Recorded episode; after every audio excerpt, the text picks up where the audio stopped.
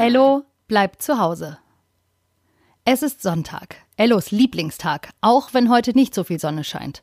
Aber der Sonntag hat die Sonne ja auch schon im Namen. Da braucht er sie vielleicht nicht unbedingt auch noch am Himmel. Ello guckt aus dem Fenster über seinem Bett. Wie jeden Morgen in letzter Zeit sind auch heute kaum Leute unterwegs. Es ist still geworden in ihrer Straße. Viele Menschen bleiben zu Hause und das ist auch gut so. Gestern waren viele unterwegs, da war das Wetter gut und Ello und seine Eltern waren richtig wütend. Warum können die nicht einfach zu Hause bleiben? Es ist doch so schön zu Hause. Heute ist es still draußen. Dafür ist es umso lauter in ihrer Wohnung. Mama und Papa diskutieren nämlich, wie spät es ist. Ello sagt, sie sollen doch einfach auf die Uhr schauen, aber genau das scheint das Problem zu sein. Die Uhr in der Küche zeigt eine andere Zeit an als die im Wohnzimmer und auf der Uhr im Bad ist wieder eine ganz andere Zeit. Wie kann das denn sein? Heute Nacht war Zeitumstellung. Heute beginnt die Sommerzeit. Das hat aber nichts mit dem Wetter zu tun, sondern bedeutet nur, dass die Uhren heute Nacht eine Stunde.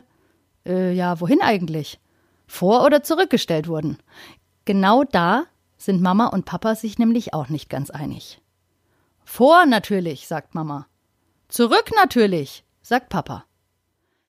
Dabei hatten sie sich heute nach dem Aufstehen noch zugerufen, wer welche Uhr umstellt. Papa sollte die Uhr im Bad umstellen. Auf ihr ist jetzt 10 Uhr. Die Uhr in der Küche zeigt 12 Uhr an und die im Wohnzimmer 11 Uhr. Das ist ja verzwickt. Wie spät ist es denn nun? Zum Glück kann man auch das im Internet nachschauen. Mama googelt also Uhrzeit und stellt fest, es ist 11 Uhr. Die Uhr im Wohnzimmer stimmt also. Papa sagt, Ha, dann hatte ich ja doch recht. Die Uhr im Wohnzimmer habe nämlich ich umgestellt, und zwar zurück. Und als Mama sagte, sie hatte die Uhr im Wohnzimmer schon vorgestellt, so wie es richtig gewesen wäre, ist auch endlich klar, was passiert war. Mama hatte die Uhr nach vorne gestellt und Papa wieder zurück.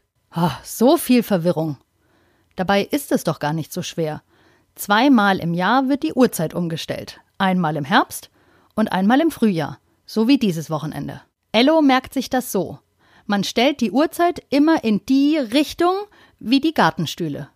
Im Frühling stellt man die Gartenstühle vor die Tür und im Herbst wieder zurück ins Haus. So einfach ist das.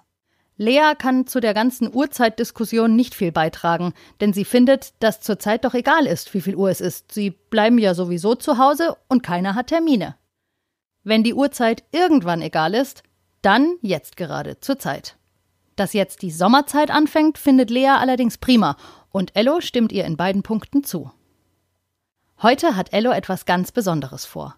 Sein Freund Moritz hat ihm gestern erzählt, dass er sich mit Fensterfarben einen Regenbogen ins Fenster gemalt hat, damit Kinder, die in den Häusern gegenüber wohnen oder vorbeigehen, sehen können, dass hinter dem Fenster mit dem Regenbogen auch ein Kind wohnt, das zu Hause bleibt.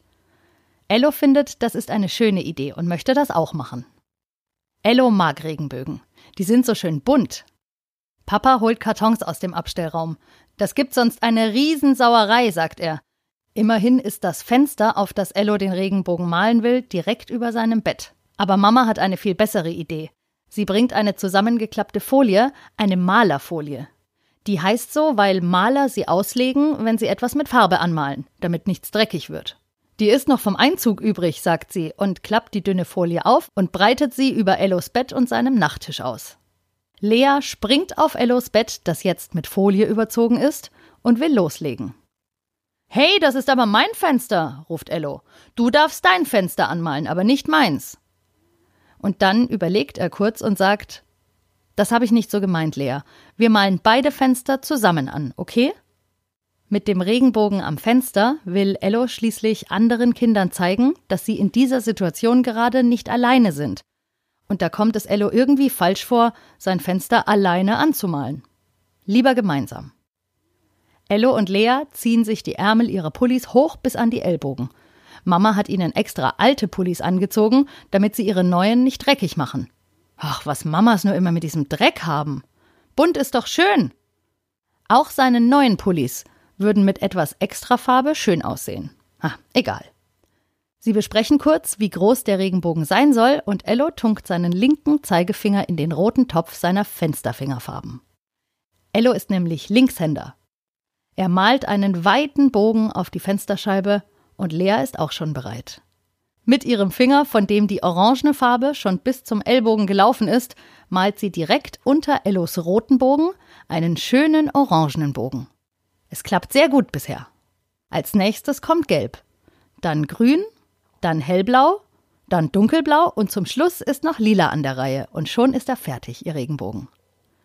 Toll sieht er aus. Er leuchtet und strahlt. Papa erzählt, dass andere Kinder alles wird gut dazu schreiben. Und auch Ello und Lea wollen das schreiben, denn es wird alles gut werden. Ello kann schon seinen Namen schreiben, also er kann ein E und zwei L und ein O schreiben. Ello kann auch Lea schreiben, denn L und E kann er schon und das A ist auch nicht so schwierig, das hat er auch schon gelernt. Aber in Alles wird gut sind viele Buchstaben drin.